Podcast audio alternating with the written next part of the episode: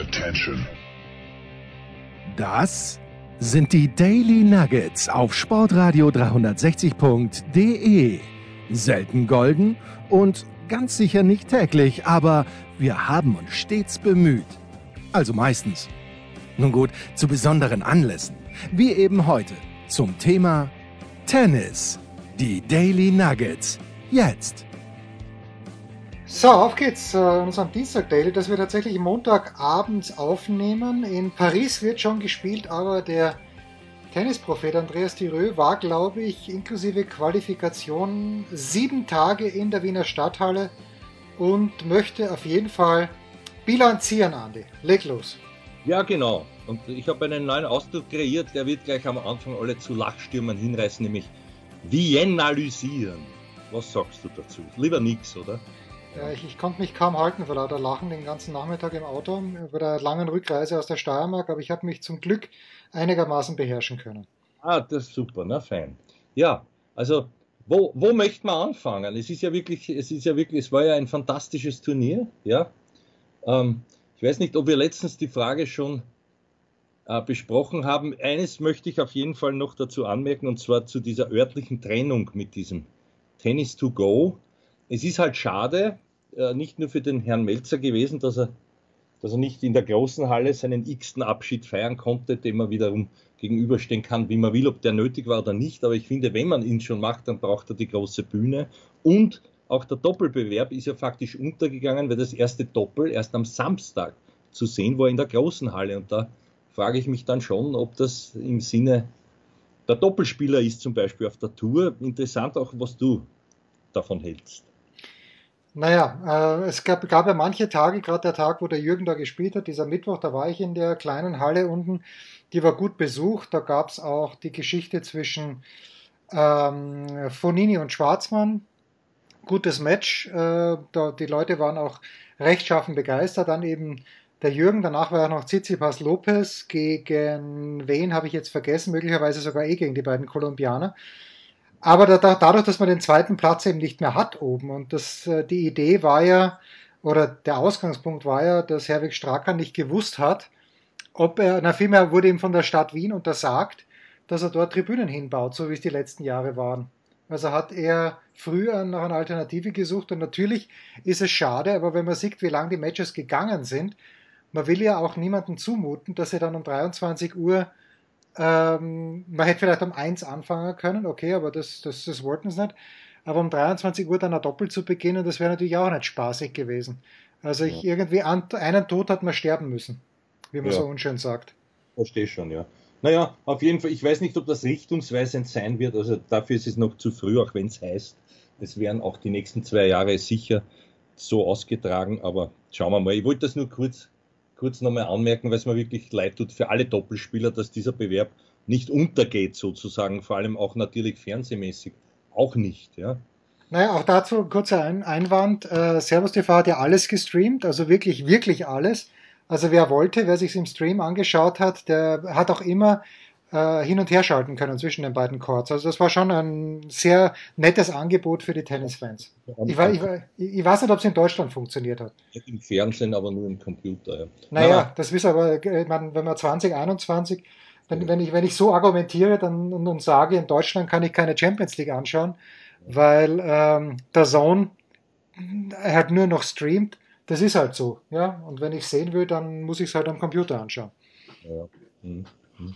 Naja, ich, ich, muss, ich muss nachträglich, obwohl auch das schon wieder hinfällig ist, dem Herrn Miedl ein Kompliment machen. Meines Wissens nach hat er ja drei Sätze gerauft mit dem Herrn Tiafo in der Quali. Ja. Und äh, verliert dann jetzt gegen einen Deutschen, den ich noch nie gehört habe und er vielleicht auch nicht. Heute bei seinem nächsten Antreten, das ist wieder halt so Miedler. Aber in Wien dürfte das gut getroffen haben. Man sieht auch, wie eng da alles ist, weil man ja dann auch gesehen hat, was für mich allerdings unverlier, unverlierbar schien äh, vom, vom Sinner, die Partie. Ich glaube, Satz und 5-2, das darf halt nicht mehr hergeben, aber es war dann fürs Publikum schön, es war auch ein Entertainment-Faktor. Nur glaube ich nicht, dass der Herr Diafo das sozusagen in, in solcher Intensität von Turnier zu Turnier bringen kann. Ja. Naja, er wird ja gleich auf den Boden der Realität zurückgeholt. Er spielt jetzt in Paris gegen äh, Marcus Giron oder Giron, ich weiß nicht, wie man ausspricht, und das wird vor acht Zuschauern sein und wahrscheinlich in der kleinen Halle, äh, wo, wogegen der Platz am Heumarkt noch ein Träumchen ist, weil die zweite Halle da in Paris-Bercy, die ist natürlich äh, eine absolute Katastrophe da unten. Es ist ja. überhaupt, weil es nicht sehr einladend von den Gegebenheiten. Bei einem Rockkonzert wäre es mir wurscht, aber für Tennis, ich weiß nicht. Naja, die große Halle, ich habe heute ein bisschen reingeschaut bei Fonini gegen Fuchsovic, da waren echt viele Leute dort. Und da war die Stimmung dann gut, weil Fabio tatsächlich sich im zweiten Satz gedacht hat, okay, ich probiere es einfach mal ein kleines bisschen. Hat den zweiten Satz gewonnen in einem knappen Tiebreak, hat den dritten in einem knappen Tiebreak verloren. Das war schon gut. Das ist kein Vergleich mit diesem Trauerspiel letztes Jahr, wo keine Zuschauer dort waren. Also das ist, äh, sind wir froh. Es, wird, es, es läuft so alles darauf hinaus, dass es wieder so kommt, früher oder später. Aber sind wir froh, dass es im Moment nicht so ist, dass Zuschauer zugelassen sind. Na, ich habe eher gemeint, und das ist ja, das weiß man halt nur, wenn man dort schon mehrmals war, das ist noch sehr antiquiert innen. Ja, außen ja. schaut es ja bombastisch aus, aber diese Sitzreihen und, und dieser, dieser Betonübergut hast du in der Stadthalle auch, aber es ist irgendwie, ich weiß nicht, also sehr gemütlich ist es dort nicht, dafür ist halt das Fassungsvermögen viel größer. Nicht? Und das Turnier, das Turnier ist, ist wichtig natürlich, ja. Und ja. Naja, es ist wichtig und es ist vor allen Dingen auch, also Wien war ja grandios besetzt, wie ich finde, und du hast in der ersten Runde schon wirklich gute Matches gehabt. Und das ist jetzt halt in Paris auch so. In Indian Wells habe ich mir gedacht, das soll jetzt ein Tausender sein, wo du, mir fallen die Partien gar nicht ein, die es da gegeben hat, aber ich suche vielleicht im Laufe unserer Sendung welche raus. Äh, und das finde ich in, in Paris-Bercy, wenn man schaut, am Montag ja, Fuchsovic von Nini, okay. Äh, Karacev Korda war interessant. Äh, für Nolly geht es noch um was. Also, das, das ist schon ein bisschen besser. Ein bisschen höhere Qualität. Ja, ja. Zurück nach Wien. Ja, zurück nach Wien, aber was soll man sagen? Dem Zverev muss man ein großes Kompliment machen. Ich finde, im Finale war er wahrscheinlich besser eingestellt, auch mental. Vielleicht ist auch der Herr Minau, was ich glaube, so eine Art Angstgegner für ihn, weil der hat ihn ja schon ein, ein zwei Mal äh, auch besiegt, glaube ich, äh, wenn mir nicht alles täuscht, da in Australien irgendwo, wo das auch unverliebt oder hat ihn zumindest sehr gequält, den Zverev. Also er hat ihn einmal gequält im Davis Cup in Brisbane und da war er, glaube ich, mit Break vor im fünften Satz und das Zverev hat es dann trotzdem noch gedreht. Sowas, ja genau. Auf jeden Fall ist das, also wenn ich da, da wenn ich jetzt auch unfair bin zum Menauer, er, er Herz ändert, wenn wir das nicht verstehen in halb Wienerisch, was ich da jetzt von mir gebe, aber wenn man dem so zuschaut, beiden, da denkst du, der ist der Zwerg ist in allem zwei Klassen stärker. Nicht, nicht was Laufarbeit betrifft und, und vielleicht auch nicht unbedingt diese, diese Schleue, die der immer wieder mitbringt, aber ja, richtiges Konzept habe ich nicht gesehen. Trotzdem hat es zu einem Satzgewinn gereicht. Das hat mich überrascht. Und da hat man auch gesehen, diese, diese heiklen Phasen, wiederum einmal aus mentaler Sicht, dass auch so ein Champion, der jetzt ja wirklich schon einer ist, weil Zverev kannst du sagen, ja, in Wahrheit hat er sich kaum eine Blöße gegeben und das souverän gewonnen und, und steht doch schon eine halbe Klasse über, über den meisten anderen da. Sinner würde ich ausnehmen, aber der muss einmal verlieren, wenn er die Woche davor dann ein Turnier gewonnen hat, ist auch klar. Aber, aber sonst, also wirklich, und da war auch gegen den Deminau, der auf einmal macht er zwar Doppelfehler, der, der Zwerg, und das gesehen, jetzt denkt er nach und, und es war also dann vielleicht doch mehr als nur eine Konzentrationslücke. Umso bemerkenswerter, wie er sich wieder gesammelt fokussiert hat und dann, und dann eben in der Entscheidung souverän war auch da. Ne? Naja, das wäre fürs. Also, Entschuldige, bitte weiter, bitte weiter. Entschuldige, im Finale habe ich mir dann gedacht, dass dieser Kasperl-Faktor ihm sicher auf die Socken geht, dem Zverev. Aber da war er, finde ich, gut darauf vorbereitet und ist, obwohl er ja verarscht wurde in ein paar Ballwechseln, die, die, ich habe mir es jetzt noch dreimal angeschaut, weil es einfach so geil war. Das siehst ja sonst nur bei unseren Nupplern da in der, in der Bezirksklasse 7 Stop-Lob-Varianten vom Feinsten und alles, was der halt geboten ist, war ja wirklich groß vom Herrn Tierfond. Der hat sich aber nicht dadurch aus der Ruhe bringen lassen. So ist mein Eindruck halt. Ne? Ich habe ihn auch in der Pressekonferenz danach gefragt, eben genau zu dieser Stop-Lob-Szene auch, und der hat gesagt, sein Plan war, und das hat er dann ja auch durchgezogen, dass er in diesem ganzen Finale herzlich wenig, manche sagen gar keine Emotionen zeigt. Ja. bis dann zum Ende. Und das hat er, hat er perfekt durchgezogen und der ist mittlerweile so stark. Ähm, habe ich ihn auch gefragt, ob er jetzt nicht, ob, ob er jetzt so geil ist auf die nächste Saison schon, nämlich auf Australien, wo er dann endlich den Grand Slam-Titel gewinnen könnte, oder ob er eigentlich froh ist, dass dann eine Pause kommt. Und äh, das hat er so ein bisschen äh, nicht, nicht direkt beantwortet, sondern nur gesagt, er freut sich aufs nächste Jahr und ich glaube, der ist Na gut, man weiß es nicht. Medvedev hat jetzt länger nicht gespielt. Also seit Indian Wells ein bisschen Pause genommen. Man weiß nicht, wie der drauf ist, man weiß nicht, wie Djokovic drauf ist, aber Zverev, es ist unvermeidlich, dass er im nächsten Jahr ein Grand Slam Turnier gewinnt, glaube ich. Ja, das finde sehe ich auch so. Ja. Also äh, wahrscheinlich eher auf Hartplatz, glaube ich. Ja. Bleiben dann halt nur zwei über, aber, aber da wahrscheinlich sehr, sehr wahrscheinlich. Ja. Und was mich beeindruckt, noch einmal auch rückblickend, muss ich sagen, äh, wir haben es eh schon ein paar Mal gesagt, also diese Niederlage im Finale der US Open, das ist ja was, woran man auch zerbrechen kann und eine Karriere, siehe vielleicht äh, Guillermo Correa, dann wirklich ins, ins Straucheln kann, kommen kann. Und da war zu meiner Überraschung das Gegenteil der Fall und das zieht sich bis jetzt durch.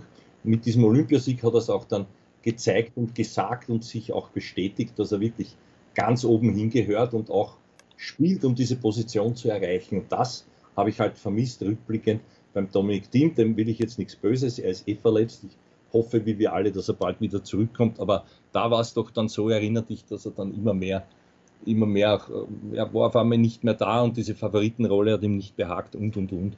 Also das hat mich gewundert, weil eigentlich sollte das von der Logik her sagen, das hätte eher umgekehrt laufen sollen. Aber war halt nicht so, man sieht, man, man, muss solche Niederlagen nicht zu tragisch nehmen, man kann das auch als Initialzündung für sich selber nehmen und das hat der Zverev fantastisch gemacht. Ja, eh, eh. Und äh, er hat natürlich dann auch in der Pressekonferenz oder was in einem Interview mit Servus TV noch einmal gesagt, dass er das größte Turnier in diesem Jahr gewonnen hat mit Olympia. Okay, ich glaube, das werden so ziemlich alle anders sehen. Äh, ich glaube, dass äh, Djokovic sagt, da gibt es vier andere, die, die noch größer sind. Ähm, aber okay, für ihn, das ist ja lässig, dass er sich so identifiziert mit der deutschen Olympiamannschaft. Das hat er im Frühjahr schon immer gesagt, aber ich habe ein kleines bisschen daran gezweifelt. Aber so wie, wie es dann wirklich war, diese Freude, und ich glaube auch äh, sofort, dass er sich da in diesem olympischen Dorf wohlgefühlt hat, mit den anderen Tennisspielern, aber auch mit den anderen Sportlern. Also gut vor ihm und äh, wirklich, wirklich, der ist, der ist so stark mittlerweile. Es gab überhaupt nie einen Zweifel, auch dass er den Satz gegen den Ogier Aliasim verliert. Naja, Mai, das ja. Match, das Match war, war nie, nie in Zweifel. Nie in Gefahr, das sehe ich auch vorher ganz genauso. Ja. Ein bisschen verwunderlich vielleicht, aber da muss man wieder individuell Rücksicht nehmen. Man kann in keinen Spieler auch hineinschauen, wenn du diesen Mannschaftsaspekt erwähnst, dass er halt auf dem Davis Cup pfeift, sozusagen. Naja, aber gut, das, das, also da, da bin ich ja komplett bei ihm, weil die, die sind am 5. Dezember fertig. Mhm. Und am 5. Dezember, so, und dann will er noch Urlaub machen, und dann ist es der 20. Dezember. Aber am 20. Dezember sollten wir eigentlich schon wieder ja, mitten in der Vorbereitung stehen, weil ein Monat später die, die Australian Open sind. Also das verstehe ich sogar, abgesehen davon, dass er halt immer sagt, der Modus gefällt ihm nicht. Kann ich auch nachvollziehen. Aber äh, das, da, da, da habe ich ja überhaupt kein Problem mehr damit. Michael Kohlmann möge mir das verzeihen, der deutsche Davis Cup Kapitän. Aber das verstehe ich schon, weil wenn er mitspielt mit Deutschland, dann gibt es eine gute Chance, dass die gegen Serbien gewinnen, also gegen die Österreicher sowieso, ähm, und dass sie dann in Madrid auch noch spielen müssen und wohlgemerkt müssen, es sei denn, sie verlieren in dem Viertelfinale am Montag in Innsbruck. Äh, also das, das verstehe ich mittlerweile komplett. Mhm. Ja, ich habe noch ein Takeaway. Willst du schon eine Pause einleiten? Oder nein, nein, mach das letzte Takeaway und dann, dann leite ich die Pause an. Also das ist logischerweise der Herr Alcaraz, der, der mich nachhaltig beeindruckt hat. Ich glaube nicht nur mich, ja. Und, äh, und der auch gesagt hat, und das war für mich ganz, ganz äh, bezeichnend, weil er auch so spielt und wirklich so fokussiert ist, der gesagt hat, der wichtigste, der wichtigste Teil, vor allem im Profitennis, ist eben das Mentale. Das war ein Interview, das habe ich gehört auf Servus TV, da haben es dann vielleicht auch nicht nachfragen können und ich habe das Glück gehabt, dass ich halt, du weißt das, den Juan Carlos Ferrero sehr gut kenne. Wir waren da einmal auch mit dir gemeinsam auf diesem Kongress in Seefeld. Da, da haben wir uns auch gesehen, da war er locker und so. Und der hat mir dann auch eine Viertelstunde gewährt, also im, im Hotel. Und da habe ich ihn darauf angeht und er sagt, er macht bei allen seinen Jugendlichen das so, dass er ihnen gleich einmal ein mentales Bewusstsein mitgibt. Das ist was, was sonst, glaube ich, extrem vernachlässigt wird, wo man was sieht, wozu das führen kann. Man kann sagen, der ist einem zu steif, der ist vielleicht zu fokussiert, der ist wie eine Maschine. Das ja, aber der weiß genau, was er wann machen muss. Und der ist nicht von diesem Druck overwhelmed, wie die Amis sagen, oder die Engländer und, und geht gut mit diesen Situationen um ist dermaßen reif, vor allem auch im Kopf und das gefällt mir halt sehr, sehr gut, weil jetzt kann man ja nicht mehr sagen, dass das ein wirklich Unbekannter ist für die Arrivierten, die haben ja oft auch schon trainiert und, und die wissen jetzt alle, was der kann und da muss ich sagen, hat er mich schon sehr beeindruckt. man kann sagen, der Berrettini hat vielleicht nicht sein bestes Tennis gespielt, aber trotzdem, also das war ja von der Spannung her un unüberbietbar. Und ich finde, das war richtig schön zu sehen, was der schon für einen Level spielen kann, um das mit dem Ferrero zu sagen. Man kann nicht erwarten, dass er das immer kann. Und der Zverev hat ihm dann halt schonungslos die Grenzen aufgezeigt an einem Tag, wo ich wieder finde, dass also die, die, die Vorhand, die sonst ja der wichtigste Bestandteil ist, beim Alcaraz nicht funktioniert hat aus verschiedenen Gründen, auch weil es der Zverev sehr gescheit entschärft hat mit kurzen Winkeln, ein bisschen Tempowechsel und so. Naja, aber das ist auch die große Meisterschaft vom Zverev, dass er natürlich weiß, okay, das ist mir jetzt ein Anliegen. Dass ich gegen den Alcaraz gewinne, das ist mir ein doppeltes Anliegen. Das hat er in Acapulco, wie sie das erste Mal schon gespielt haben, ganz glatt. Da war es noch glatter als in Wien. Und der kann, der kann ihm halt noch nicht wehtun. Und ja. äh, jetzt machen wir keine Pause, weil ich wollte dieses Spiel ansprechen äh, zwischen Alcaraz und Berrettini. Weil da muss man den Berrettini schon auch loben. Im ersten Satz, okay, hat er kein Licht gesehen, aber dass er dann, und im zweiten Satz war im ersten Aufschlagspiel, hat er, glaube ich, zwei Breakbälle gehabt, der Alcaraz. Das Ganze kann auch 6-1, 6-3 ausgehen. Ist es aber nicht, weil der Berrettini, und da muss man wirklich sagen, bravo Matteo, hat sich reingehängt und äh, hat wirklich ja, äh, hat, hat bis zum Ende gefeitert mit ein paar Zauberbällen, mit der Rückhand der Slicer der Linie entlang, aus dem Nichts heraus. Äh, äh, das war eigentlich das schönste Match, hätte ich fast gesagt. Und dann Tiafo zuerst gegen Tsitsipas und Tiafo dann im Halbfinale gegen Sinner. Also waren ein paar echt geile Matches dabei. Ja, finde ich auch, ja. Und das, das zeigt also wie, noch einmal muss man sagen, wie eng das alles wirklich ist. Und wie dann wirklich auch, naja, das ist immer die Non-A-Conclusio, ist halt im Kopf entschieden worden. Aber wenn man wirklich beobachtet, welche Phasen auch heikel sind, wie du es jetzt gesagt hast, weil der hätte sie auslassen können, à la Fonini 1 und 3, Gockelhoff Schläger schmeißen, hat er nicht, sondern der ist auch einer, der halt versucht, wenn er eine kleine Chance noch hat, nämlich der Berrettini, das wieder herumzureißen. Das hat mir auch, das hat mir auch gefallen und wollte ich auch nicht unfair sein. Bin ich bei dir sicher eines der spannendsten Spiele. Beim Tsitsipas hat mich gewundert, dass er das verloren hat gegen den gegen den Tiafo, aber mich hat auch gewundert, dass der Sinner das verloren. Vielleicht muss man wirklich sagen, der hat es mehr gewonnen, als dass es der andere verloren hat, aber ich, ich weiß nicht, ich, bei, bei, aller Liebe für diesen spektakulären Moment und wie das Publikum mitnimmt und und und Stimmung, Gott sei Dank muss man sagen, sonst sind eh alles, entschuldige, fade Hund in Wahrheit. Ja, ja. Eh, eh. Also da muss man sagen, Gott sei Dank, dass es so einen gibt oder da, der halt jetzt diese Monfils-Rolle blendend übernommen hat und noch noch beliebter schien er mir als der Monfils in seinen besten Jahren zu sein. Und das hat er gut gemacht. Und, und ähm, ja, Publikum, dem Publikum hat es gefallen. Also dadurch war diese, diese Mörderstimmung dann auch gegeben. Und es war schön zu sehen, wie sich die Leute holt. Das musst du ja kennen. Ja, das war so ein bisschen so wie der Connors früher oder ein bisschen Nastase werden die wenigsten noch sich erinnern, aber auch so ein bisschen, er hatte auch einen gewissen Charme, finde ich. Ne? Daher. Ja, das ist lässig und äh, hilflos. Also da gerade, wie er sich da aufstützt, das war gegen einen Tsitsipas oder was gegen einen Sinner, da war er ja komplett fertig. Ich glaube, gegen einen Sinner war es im zweiten Satz. Du hast gemerkt, der kann nicht mehr. Und wie der Sinner dieses Spiel, also da, da ich glaube, gegen einen Tsitsipas hat er es gewonnen, weil er wirklich auf jede Kugel drauf genagelt hat und die sind halt dann gekommen. Aber der Sinner hat schon mehr verloren, als es das der. Genau. Das sehe ich auch so. Und da ist wiederum der Aspekt, wenn man sich das genau, wenn man genau sich erinnert, wo er aufs Match serviert hat, ich glaube bei 5-3 äh, ja, ja. Da hat er dann wirklich Nerven gezeigt. Da war Doppler dabei, da waren dann Schüsse, die, die, die er also so riskant nicht hätte machen müssen. Aber natürlich ist man nachher immer gescheiter. Aber da hat er für mich Nerven gezeigt, obwohl er sonst auch einer ist, der eigentlich sehr solid ist, finde ich mental, ja, über längere Zeit. Aber aber das, das war auch schön zu sehen, dass das halt denen auch so geht wie uns manchmal. Ja, beim Sinne ist natürlich interessant, der ist jetzt erstmals Top 10. Er hat den Hurkacz überholt im Race. Also im Moment wäre er in Turin, aber jetzt kommt es natürlich wirklich drauf an. Die, die äh, es wären 120 Punkte mehr gewesen, die er bekommen hätte für das Finale. Wer weiß, mhm. ob er es gewonnen hätte? Ich glaube es nicht. Ich glaube, das hätte er Zverev äh, auch gegen Sinner gewonnen, aber das, das, das fällt ihm jetzt und jetzt ist er in Paris Nummer 8 gesetzt und könnte in Runde 2, also in seinem ersten Match, die, die acht äh, Erstgesetzten haben ein Freilos, könnte er gegen den Alcaraz spielen. Das ist eine ganz interessante Konstellation, wie ich finde. Und der Hurkacz ist an sieben gesetzt. Der spielt entweder gegen Struff oder Tommy Paul. Ähm, da sehe ich ja insgesamt, ich weiß nicht, wie viele Matches der Hurkacz mehr gewinnen muss, aber da habe ich den Hubi wieder ein kleines bisschen vorn, ganz ehrlich. Ja, ich weiß nicht, das ist halt auch einer, der mich überhaupt nicht elektrisiert. Also ja, das nicht, ja. ja. mich sowas von kalt, das ist unfair. Das Tennis ist sogar gut, aber ich, war, ich, ich weiß nicht, ich, ich schalte weg. Früher war es auch bei mir, muss ich auch zugeben, beim Zverev so, aber, aber seit, je mehr ich mich mit ihm beschäftige, ja, je mehr der halt gewinnt, desto mehr freunde ich mich damit an, dass er halt am Platz trotz allem noch immer ein bisschen arrogant wirkt. Ich glaube, er ist es gar nicht. Ich glaube, er ist auch ähnlich wie, wie ich und viele andere ein bisschen unsicher und versucht da was zu überspielen. Soll sein.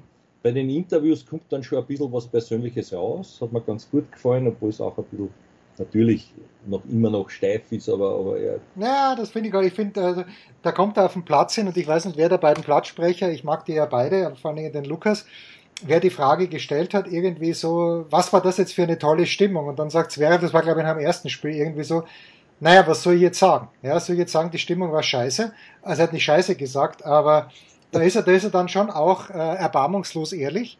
Ja, ja. Und äh, im Englischen ist er sowieso extrem charmant, auch was die On-Court-Interviews angeht. Ja. Ähm, ich hätte nicht gedacht, dass er, dass er so, so weitermacht, so gut weitermacht, wie er sich da von der Agentur von Federer getrennt hat und wie es dann wieder hieß, es macht alles die Familie. Weil ich habe gedacht, das könnte das könnt der falsche Weg sein, aber im Moment rennt äh, abgesehen von dieser einen Geschichte, über die niemand sprechen und schreiben darf, mhm. weil sonst gleich der Anwalt vor der Tür steht, äh, ansonsten rennt es sehr, sehr rund. Ja, ja, ich weiß, was du meinst. Umso schöner ist zu sehen, jetzt diese neue Partnerschaft, wenn man da, damit man ein bisschen was. Ja, das ist, äh, okay, ja, ja, sag du. Dieser, in dieser Schauspieler, Dynastie, wenn ich nicht ganz falsch liege, ja, die, die, die Frau, die Frau, äh, wie heißt sie? Tomala, sie heißt Tomala, Sophia Tomala. Der Name ist mein Fall. Sophia, glaube ich. Ja, Sophia Tomala, genau.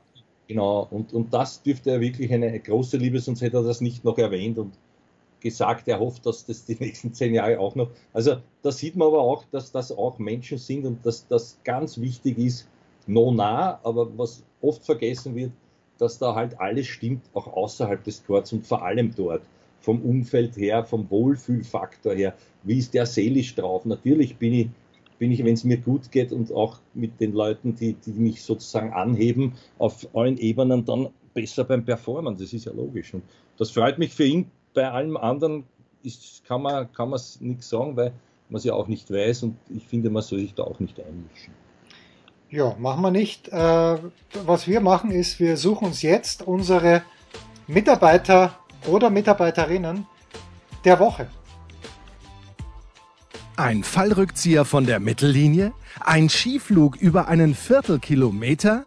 Oder einfach nur ein sauber zubereitetes Abendessen?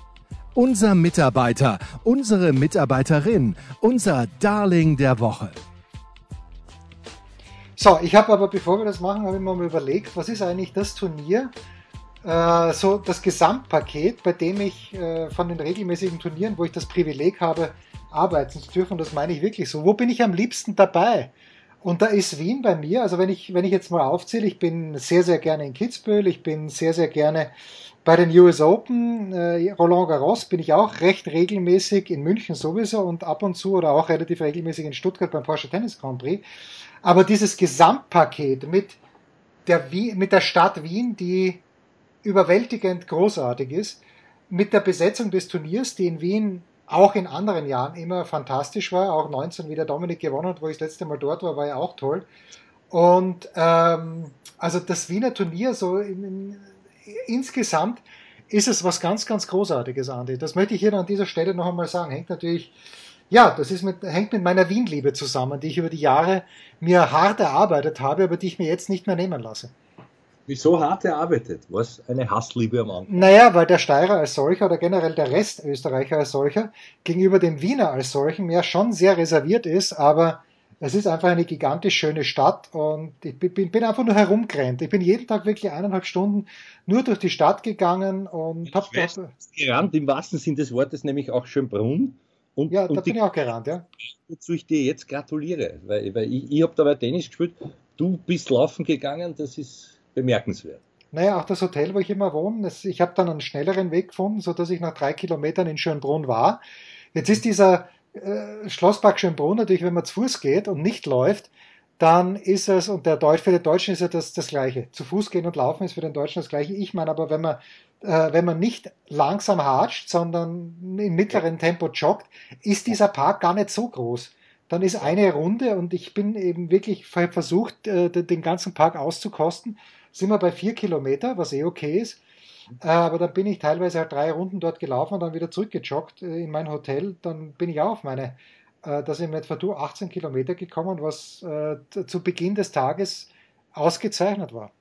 Bitte, du bist ja in anderen Sphären. Ich war früher auch so unterwegs. Ich habe dort immer für meinen Marathon trainiert, aber da war ich halt noch 20 Jahre jünger als jetzt. Ziemlich genau sogar. Und, und mittlerweile tun die Gelenke, sind in die Richtung unterwegs, da sieht mir am Radl, na schwer tue ich mich nicht mit 18 Kilo. Aber wirklich bemerkenswert, weil dort auch Mördersteigungen sind. Aber jetzt wollte ich sagen, zu diesem Menschenschlag des Wieners, da möchte ich ein bisschen korrigieren. Also ich bin ein Wiener und ich bin selber auch leider ein Zuderer vor dem Herrn, auch wenn man das vielleicht nicht oft hört, aber es, der Wiener hat so eine ganz traurige Seele, so, so in das Sentimental. Äh, äh Sinnlose hinein, sich auch zu verlieren, aller Qualtinger und das ist dem Wiener auch gegeben. Und ich glaube vielleicht gerade deswegen schätzt er seine eigene Stadt nicht so, was ja auch wieder ein bekannter Effekt ist, wenn du im ja. Paradies lebst, was machst du dann dort am Plätzchen, nämlich siehe Adam und Eva, aber nein, das jetzt nur als Spaß, also das, was du immer hast und sei es das Schönste auf der Welt, ist auf einmal, ist eh normal und alles andere ist besser, ich bin lieber in Monte Carlo, ich finde das schöner, ich bin lieber in Australien, ich finde, aber wenn ich von allen anderen her, wie super Wien ist, vielleicht glaube ich es am Schluss dann auch, dass ja. ich in der Schützenstätte leben darf. Naja, ich, ich wohne, in München ist ja das Gleiche. Also ich glaube, dass wir zugereisten, und ich bin ja schon vor langer Zeit zugereist, aber ich schätze den Olympiapark, der einfach gigantisch ist, ich schätze diesen Olympiapark, glaube ich, mindestens gleich, aber wahrscheinlich sogar mehr, als in die Münchner selbst schätzen. Ja, ja. Und also mir geht es mit München ja auch so, weil das ist nicht aus der Welt. Das ist eine super schöne, ich würde nicht meine Lieblingsstadt, aber es ist ganz vorn ja. dabei. Und auch aus diesen Gründen, das weißt du, das ist vielleicht vice versa, ich, kann ich nicht sagen, aber wenn du als Österreicher kommst, die, die, die lieben dich ja, wenn du schon irgendwas sagst. Ja. Dann sagt der, was hat, ich glaube, das ist immer ein Schmäh oder das war jetzt ein Witz, aber wir reden halt so und, und da kommst du halt dort ähnlich an in Bayern und sonst im Rest Deutschland ist der Effekt vielleicht noch größer wenn einem das liegt. Ansonsten glauben sie, wir sind Bauern oder was weiß ich. Ja. ja. Aber, aber, aber das ist für mich auch so. Ich finde München zum Beispiel, ich persönlich, viel schöner als Wien. Ja? Und, und, und bin dort lieber auch. Ne? Aber das ist wahrscheinlich so, wie du sagst, man, oder ich gesagt habe, wenn man da immer ist, schätzt man es nicht so. Aber umso schöner ist zu hören von vielen anderen. Und dann fallen einem auch die Dinge auf, die ja eh sozusagen an, an jedem Eck wirklich liegen. Man muss nur stehen bleiben und sich das anschauen. Und diese Momente bewusst erleben. Ja. Schön, schön, schön. So, also meine Mitarbeiterin der Woche, ich mache es kurz, ist Annette Konterweit, die wirklich im letzten Abdruck, und das ist ein bisschen schade, weil Onze, Onze Jabeur hätte eigentlich in Courmayeur spielen wollen, hat sich aber verletzt und konnte damit ihre Position 9 ist es im Race nicht verteidigen, aber weil Ashley Barty ja nicht nach Guadalajara fliegen wird, reicht Position 9. Annette Konterweit hat Onze Jabeur mit ihrem zweiten Turniersieg innerhalb von acht Tagen. Zuerst hat sie in Moskau gewonnen, dann hat sie jetzt in Cluj Napoca gegen Simona Halep und zwar ziemlich deutlich gewonnen, das Finale. Und darf jetzt, und da gehen die Meinungen auseinander, ob sie darf oder muss, aber für sie ist es eine Premiere. Sie darf also nach Guadalajara fliegen und dort auf 2000 äh, Meter Höhenlage, glaube ich, mit äh, Bällen, wo die Luft heraus ist, sich in ihrem ersten WTA-Finale messen. Gut Verhör, sage ich an dieser Stelle. Und ja. Äh, meine Mitarbeiterin der Woche ist Annette Konterweit. Ja, so, jetzt sage ich etwas, was wurscht ist, weil es wurscht ist, meistens hier bei uns. Aber du hast mir jetzt entschlossen, aber nicht sehr charmant natürlich nicht den Vortritt gelassen. Ja, das ist wahr, ja. Zweimal das bei dir gemacht habe. Ich bin einen Hattrick voraus nächstes Mal. Ich hätte natürlich auch die Frau Konterweit nehmen wollen, aber wer liegt jetzt auf der Hand? Wen muss man nehmen? Den Herrn Zverev der ist mir auch sympathischer geworden, obwohl ich keine Pressekonferenz gehört habe oder vielleicht gerade deswegen. aber ich habe beim Training zugeschaut, ja, bei einem der ersten Trainings und, und habe dort halt, wie es meine Art so ist, dann ihn angesprochen, was ich noch erinnern kann. Und siehe da, auch da, wo wir zwar waren, ich glaube, es war 2014 in München, da war er nämlich 17 und hat gegen den Melzer verloren. Und da hat gesagt, ich weiß, du hast mich dort noch dort etwas gefragt. Ja, ja, ich kann mich erinnern. Und das hat mich halt gefreut und irgendwie haben wir gedacht, schau, der ist eh nicht so ungut wie, und das war auch, er hat sich dann auch äh, Autogramme gegeben und zwar während des Trainings, wo alle anderen sehr heikel sind und die darfst du ja gar nicht ansprechen, ja. Obwohl natürlich dort in dem Club, den kenne ich, habe ich früher selber gespielt, wo also auch so ein Belag ist, wo die halt ausweichen, um zu trainieren in der Anfangsphase. Aber der, der Fonini, der war dort kaum, also der war gerade, dass er irgendwie bereit war, dann ein, ein, ein Foto noch zu machen. Aber der Zverev war richtig nett, sympathisch und hat auch, wie gesagt, die haben Ballwechsel, die haben sie hingesetzt, dann kamen die anderen, weil sie einen Chord geteilt haben, immer für ein paar Minuten halt, je, jeweils ein Game gespielt und dann halt die anderen und dazwischen Autogramme und war ganz locker drauf. Also, das hat mir schon sehr gut gefallen. Hm? Na bitte. Word, würde Boris Becker sagen. Hashtag Word. Das waren die Daily Nuggets auf sportradio 360.de. Ihr wollt uns unterstützen? Prächtige Idee! Einfach eine Mail an steilpass at sportradio 360.de schicken und ihr bekommt alle Infos. Und versäumt nicht die Big Show. Jeden Donnerstag neu.